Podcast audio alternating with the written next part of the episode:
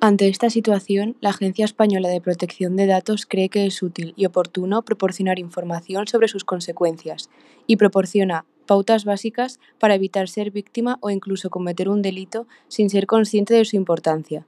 Dichas pautas son las siguientes.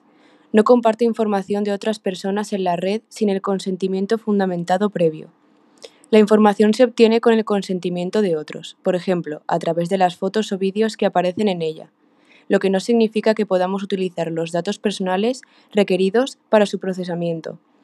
Por lo general, acosar a otras personas a través de las redes sociales o Internet es un delito tipificado en la ley penal. Los engaños llevados a cabo a través de Internet pueden, eventualmente, constituir un delito.